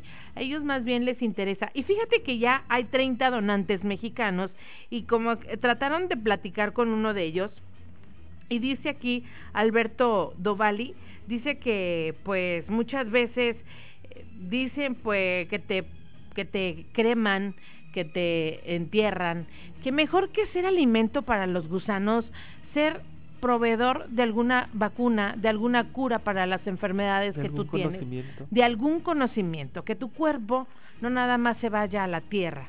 Aquí te quedas en los puros huesos y tus huesos se siguen estudiando. O sea, no nada más eh, tu piel, tu tejido, todo eh, es utilizado para ver nuevas técnicas de suturas, para ver enfermedades, para checar tu hígado, para checar riñones. O sea, vas a servir a la ciencia y no nada más eh, el cuerpo hasta los huesos, porque por medio de- del hueso del ADN siguen investigándote. Así que quedas como para la posteridad. Del estudio de enfermedades diseñarán dispositivos biométricos, desarrollar técnicas quirúrgicas, tener referencias del cuerpo humano con algunos objetivos para la salud. Y bueno, pues eh, no sé si alguna vez hayan visto la película de Henrietta Lark. ¿Nunca la Ah, han no, esa visto? sí no la he visto yo. Me Fíjate suena, que- pero no. Es de una, pues, afro, pues es de piel afro, es de origen afroamericano. Y Henrietta Lacks, Larks, yo vi la película, fíjate, chécate, yo digo que tú también ya la has visto. Esta mujer tiene un cáncer uterino muy fuerte que desgraciadamente le sacan el tumor y al poco tiempo fallece. Pero se dan cuenta que el, el tumor que tiene Henrietta es totalmente diferente. Es un cáncer muy fuerte también, pero este, este tumor, como fue de los primeros, sacan este tumor sin consentimiento de ella. Ella no quería. De hecho, dicen que el ADN de Henrietta y de toda su familia en la película, o sea, como que lo quieren, porque el cáncer que tuvo Henrietta era para que lo hubieran matado muy, súper rápido, pero Henrietta duró mucho tiempo. Entonces decían que era de un ADN muy fuerte, pero el, el, el tumor de Henrietta lo sacan y este sirvió para más de 70 mil experimentos en todo el mundo. Dicen que casi lo repartieron porque era un tipo muy raro. Dicen también aquí que ella nunca autorizó que se le subtrajeran las células del tumor, pero ella nunca lo autorizó, pero fue una donadora involuntaria. Sus células malignas fueron cultivadas en el, con- por el biólogo George Otto Gray y dieron origen a una línea de cultivo celular como conocido como ELA. Con ella se pretendía encontrar la cura contra el cáncer, porque tenía un cáncer muy extraño. Esto fue en mil en 1951. Estamos hablando hace muchísimos años. Y fíjate que, no, 1970, 1970. Y dicen que, y dieron el origen a- a- al cultivo ELA, con ellas se pretendía encontrar la cura contra el cáncer, aunque eso no ocurrió, pero a partir del cultivo se desarrollaron tratamientos para la hemofilia, el herpes, la influenza, la leucemia y, las enfer- y la enfermedad del Parkinson. El pequeño trozo del cuerpo de Henrietta ha contribuido considerablemente a la ciencia médica. Ella murió el 4 de octubre de 1951 en el hospital de John Hopkins en Baltimore, Estados Unidos, a causa de este agresivo cáncer cervical a los 31 años. Fíjate nomás. O sea, de que puede servir a la ciencia, pues yo digo que eh, pues está a veces estás este batallando de que si te creman te entierran y estás en ese dilema. Y si puede servir a la ciencia, pues está bien. Y fíjate lo que dice aquí en este informe que a a pesar de que uno piensa que los chavos son los que están porque están ahí en la UNAM, porque hay muchos estudiantes, que a pesar que los que los muchachos son los que están han ido más a apuntarse, no son la- las personas entre 50 y 60 años son los que se están donando. Mm. Y también fíjate que hay otra forma de irse, ya para toda la gente que no pretende irse a donar para que sea estudiado su cuerpo, ahorita hay una forma de irse eh, para no contaminar tanto la tierra. Porque uno como ser humano comemos, hacemos, eh, le metemos a nuestro cuerpo muchísimas toxinas y al momento de deshacernos en la tierra somos muy dañinos, somos muy contaminantes, aunque te cremen. El, todo lo que suelta para arriba es muchísimo humo. Imagínense de todas las personas que creman diariamente. Fíjense que esta es otra forma para irse sin tanto tanta contaminación. Ser incinerado o enterrado ya no es la única opción de morirse en México, ya lo hacen aquí. Algunas cadenas funerarias han traído ah, al, al país la acuamación. Acuamación, una técnica que combina el agua y temperaturas a través de un modo físico es físico químico de la hidroli- hidrólisis que permite acelerar el proceso natural de desintegración de las células y lo más atractivo es que se trata de un proceso sustentable y mucho más amigable con el medio ambiente, pues se utiliza el 90% menos de energía que la cremación eh, tradicional y emite hasta 160 veces menos partículas finas.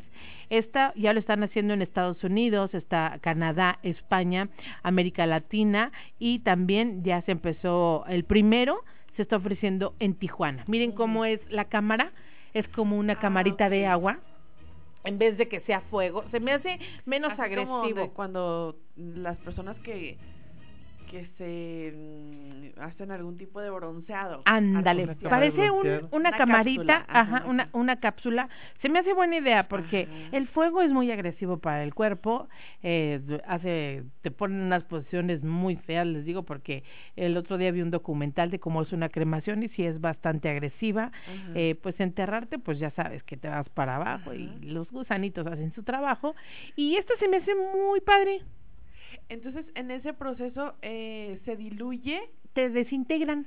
Ah, ok. Y mira, sacan aquí como, es como un filtrito Ajá. de lo que podría quedar de ti, que yo me imagino que son los que quedan en la vasijita esta que te entregan. Uñas, cabello. ¿Como de qué tamaño es el residuo que queda, más o menos? Pues un dicen- aproximado. Pues yo digo que han de quedar los residuos, pues se ven, el, el filtro se ve como un hoyito como de medio centímetro. Entonces hace quedar tantito, o sea, tus huesitos esos que no se alcanzan a deshacer, los meten en tu vasijita y te lo entregan. ¿Qué te parece si vamos un corte? Regresamos. Claro. Estamos. A través Del cristal. Ya exactamente las nueve de la noche, 55 minutos.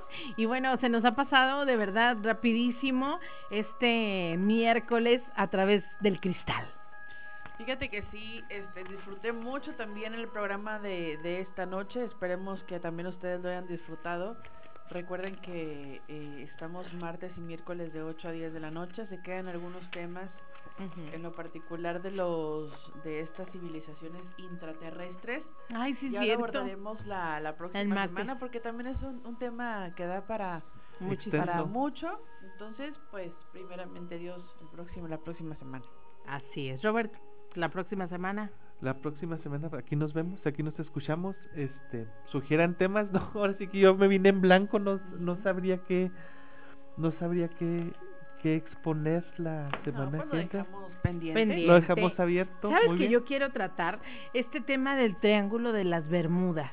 Uy, Ese es un tema muy bueno. ¿Qué esconde el triángulo de las Bermudas? Eh, dicen que tiene que ver con actividad ex- extraterrestre. zona magnética. Ajá, por, la, por todo el magnetismo que se maneja ahí.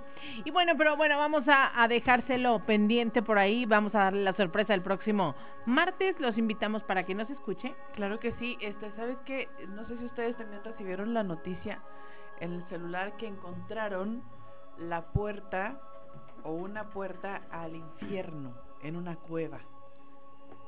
Hay varias, eso también da para, para un buen tema, porque no solamente hay en, en- pues hay, hay en diferentes partes, se dice que en Reino Unido hay una, se dice que en Rusia hay otra, como que son diferentes partes del mundo donde el ser humano de alguna forma eh, pues nombra a estas cuevas en las cuales pues la gente fácilmente puede perderse, fácilmente, fácilmente puede morir en una de estas cuevas.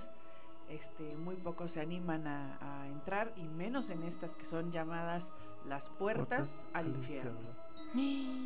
Eso podríamos hablar también la próxima semana. no sé También, porque dicen que hay varias puertas al infierno, ¿eh? Hay varias, ajá. Oiga. Que a fin de cuentas es dentro o, o dentro del, de, del planeta, ¿no? Así. Me platica mi mamá, si me permiten, te A ver. alcanzamos Todavía un minutito, a ver, ojalá. Este, ahí en Santa Bárbara, ahí en mi pueblito natal, con unos crepúsculos arrebolados. no, bueno, en Santa Bárbara, ahí en, ahí en la colonia donde yo crecí, en el barrio de Alaska, así le Ajá. dicen coloquialmente, de las carteras. Hay una casa, en esa casa, bueno, primero que nada había que acla- aclarar que la ciudad está, en, está encima de una mina, todo abajo es hueco totalmente de la empresa Peñoles, es, es la mina. Y en esa casa estaban haciendo una ampliación, una ampliación por cualquier situación, no sé si baño, recámara, no sé, no, no recuerdo esa parte. Cuando le están, están derri- derribando una pared, sale un hoyo en la pared muy grande. Lógico, toda la gente, bueno, en aquellos entonces toda la gente era, dicen que allá el que no, es igual que para el que no es minero es, es locutor. Y mineros al fin y al cabo se amarraron una soga y bajó una, se metió una persona al, a ese, a esa cueva, a ese agujero, a ver qué había con, con lámpara en mano, quinqué o, o aparato. Y cuando salió, ya no fue el mismo jamás, salió trastocado de sus facultades y inmediatamente mandó cerrar la a sellar, ni siquiera cerrar, a sellar esa- ese hoyo y no y no permitió que nunca jamás nadie volviera a entrar. Le preguntaron que qué había visto, qué había pasado, qué le, qué le había sucedido. Nunca quiso hablar, nunca quiso revelar, pero ahí está, ahí está cerrada esa esa esa puerta. Pero ¿por qué hacen eso? ¿Por qué nos dejan con la duda? Fíjate nomás. Mm, qué miedo. ¿Qué habrá visto? ¿Quién? ¿O se habrá perdido? ¿O qué, o qué le habrá pasado? Pues es que dicen que son muy profundas, ¿no?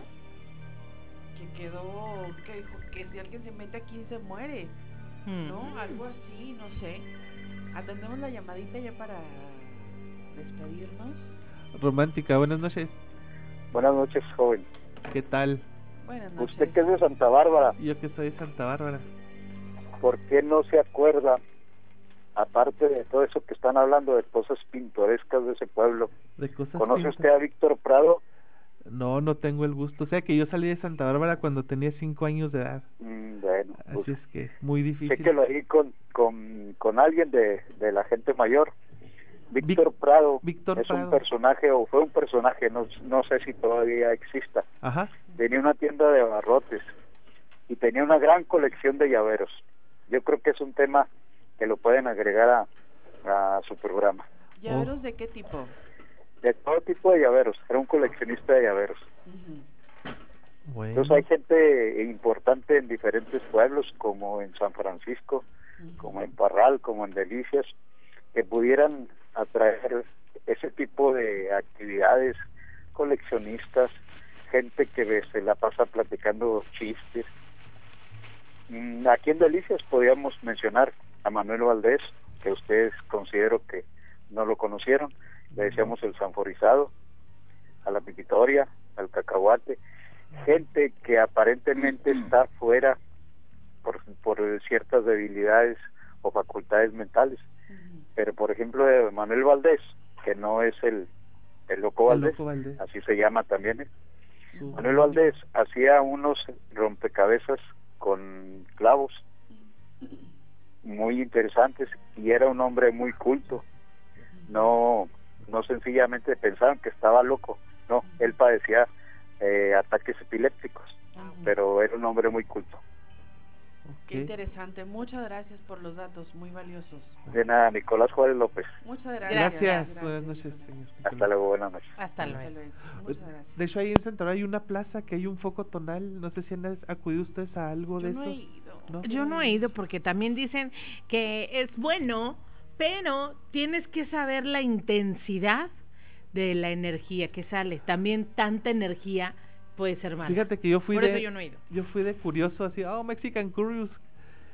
Me puse en el foco tonal y lo primero, lo primero, lo primero, lo primero que, que sientes as- así es tu voz. El sonido de la voz. El sonido de la voz cambia totalmente.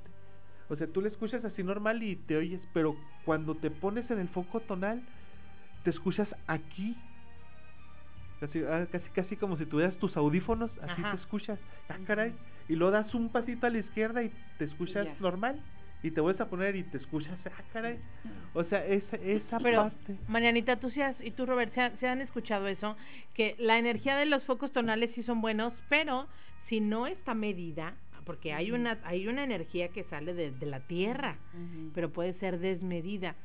Si no es una controlada, te puede alterar Toda tu energía. toda tu energía. Fíjate. O sea, no tu energía, tu sangre puede alterar Tus eh, los glóbulos. células. Ajá. Pues aquí en Delicias no también hay uno. ¿eh? Sí. Aquí en Delicias también hay uno allá Aquí. en el, acá en el oriente de la ciudad, Ajá. en conocido, en conocido motel. Ajá. Ahí, ahí está Ahí un dice tonal. ¿Cuál cobran? Pues creo que 50 pesos, no está, no está caro, pero Ah, ya cobran por entrar también. Ah, no sabía. Bueno, allá es gratis, ¿eh? Si quieren ir, vaya. Santa Bárbara. Ahí hay promociones. Sí. Chicos, bueno, pues muchísimas gracias. Vámonos. Vámonos, ya son Muchas las 10 de la noche con 3 minutos. Agradecemos a toda la gente que se comunica, a la gente que nos manda su WhatsApp, a toda la gente que siempre está en sintonía Sí, a que- y través que del nos cristal. están escuchando, ¿eh? Oye, y también visiten www.sigmaradiodelicias.com porque ahí pueden ver nuestro podcast. No quieren que nos vayamos. Exactamente. No, es que sí, no, es que los nos dos, Están los dos teléfonos al A mismo ver, ahí va. A través del cristal. Buenas noches. Buenas noches. Mire, para hacer un comentario sobre eso de Santa Bárbara, Ajá, eh, el señor José Manuel, ajá. era, era José Manuel Valdés. Sí. Yo tenía, en 1975 tenía yo 10 años. Ese señor era alto, delgado, tenía una carita así como, un físico así como, mm, parecido a una Rasputin. Ese señor hacía unos eh, rompecabezas con un corazoncito pasadores de, de alambre Sí. y los vendía en unos 50. A los niños les causaba curiosidad. Yo tenía 10 años y precisamente ahí en la Plaza del Santuario, cuando recién fue construida, ¿verdad? ahí fue donde yo conocí a esa persona. Era yo un niño de 10 años. Mi padre era un señor que tenía un carrito eh, donde se vendían frutas, aguas frescas, agua de limón, naranja, coco. Mm, qué Entonces, ese señor llegaba ahí, precisamente conmigo. Yo le daba un vaso de agua, o una naranja, un lo que fuera de comer, por uno de, uno esos rompecabezas. Ay, qué padre. ¿Y padre. si se entretenía? Y Sí, porque la, la técnica era sacar el corazoncito de los cuadritos de ese rompecabezas. Ah. Inclusive yo todavía recuerdo ingenio. cómo los hacía y a veces me, me pongo yo a hacer uno que otro ahí Ajá. y sí me salen Ay, qué padre. y muy bonitos recuerdos de ese señor. Mire, ¿qué les parece si para el próximo programa invitamos Ajá. a la gente? Porque hab- ah, habemos muchos, Ajá. yo pues por decir, yo no, yo no viví aquí, pero sí tengo conocimiento por mi mamá del sinforizado, de Sanforizado. sanforizado, de este, de eh, Recordemos también a Chaga. Amparán. Amparán, Sí, Chaga. Inclusive en esa época oiga, había una una dama muy bonita que traía un vestido de novia, le decían la Cirila. Ah, Era un vestido de como de velo, se le mostraba su cuerpo muy bonito, muy hermosa mujer. ah, Yo era un niño apenas, ¿verdad? Y se sentaba ella cruzada de piernas en la iglesia evangelista que se encuentra en la mera esquina, Esquina. de la plaza del santuario. oh, No era la loca del muelle de San Blas, era otra. otra. válgame. O sea, ella andaba así. ¿Vestida de novia siempre? Así es, mire, precisamente ahí donde están los sitios Ujú. del santuario. En esos tiempos, en la esquinita había una como tipo brutería, vendían mangos, manilas de esos grandotes. Y ella llegaba, ¿verdad? se acostaba arriba de los mangos y les aventaba los mangos a los niños por la bajada del santuario, nomás rodaban. Ah, yo pensé que tu esposa. Ahí los pescábamos nosotros acá abajo y le gritábamos, Cirila, avienta otro. Porque los agarraban ustedes, ¿verdad? sí. bueno, pues muchísimas gracias. Hasta Muy luego. bonito programa, ¿eh? Gracias. Gracias, buenas noches. gusta haberlo Buenas compartido noches. también eso, ¿eh? Gracias, Muchas hasta luego. gracias. Oigan, ¿qué, ¿qué tal qué tal si les dejamos de tarea a todos nuestros radioescuchas que le pregunten a su mamá, a su tía, a su abuelita, de algún personaje importante que haya tenido delicias como Amparán, como el Sinforizado, como Cirila, para que nos platiquen un poquito y las nuevas generaciones que nos escuchen los conozcan. También, los, también vayan sabiendo de ellos, ¿verdad? Exactamente. Sí, no dejar que se, que se pierda todo ese... Sí, porque para mí sí me tocó, pero por esa decir... historia, porque también Sí. son historias de personajes. Como saben quién, el que siempre llega por aquí, Víctor. Víctor. Ajá. Víctor, el Ah, que Allá de por la Felipe Ángeles, pues, por allá. el- Víctor eh, viene y moneda, pero él es muy respetuoso siempre y te pide una moneda. Dame para un jefesco, te dice, y le das y súper contento.